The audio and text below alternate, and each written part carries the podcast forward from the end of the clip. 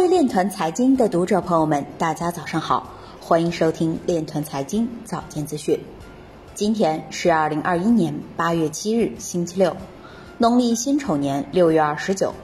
首先，让我们聚焦今日财经。基建法案将导致美国预算赤字扩大两千五百六十亿美元。委内瑞拉将于十月推出数字玻利瓦尔。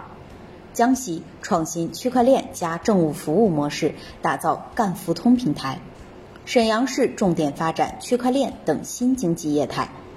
漫威将推出蜘蛛侠主题的 NFT。小米表示，接受加密数字货币支付系合作伙伴在葡萄牙当地自主经营行为。区块链等技术推动我国国际传播高质量发展。加密妈妈表示。真正的去中心化才是唯一能拯救 DeFi 的东西。北京印刷学院教授表示，应充分利用区块链等技术，打造多位一体、互补互动的传播体系。今日财经就到这里，下面我们来聊一聊关于区块链的那些事儿。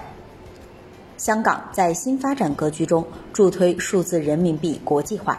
八月六日消息，作为人民币最大离岸市场。香港可能在新发展格局中助推数字人民币国际化。数字人民币的跨境支付可应用于境外旅游、生活、消费等多个场景。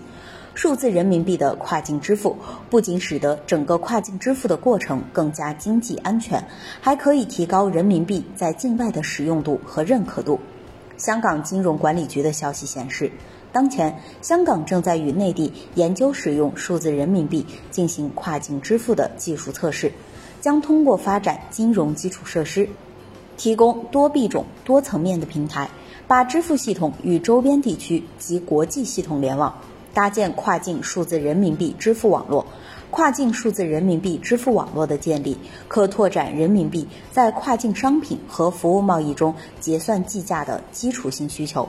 同时，有利于促进支付体系的多元化，成为人民币在国际使用中的支付支柱平台。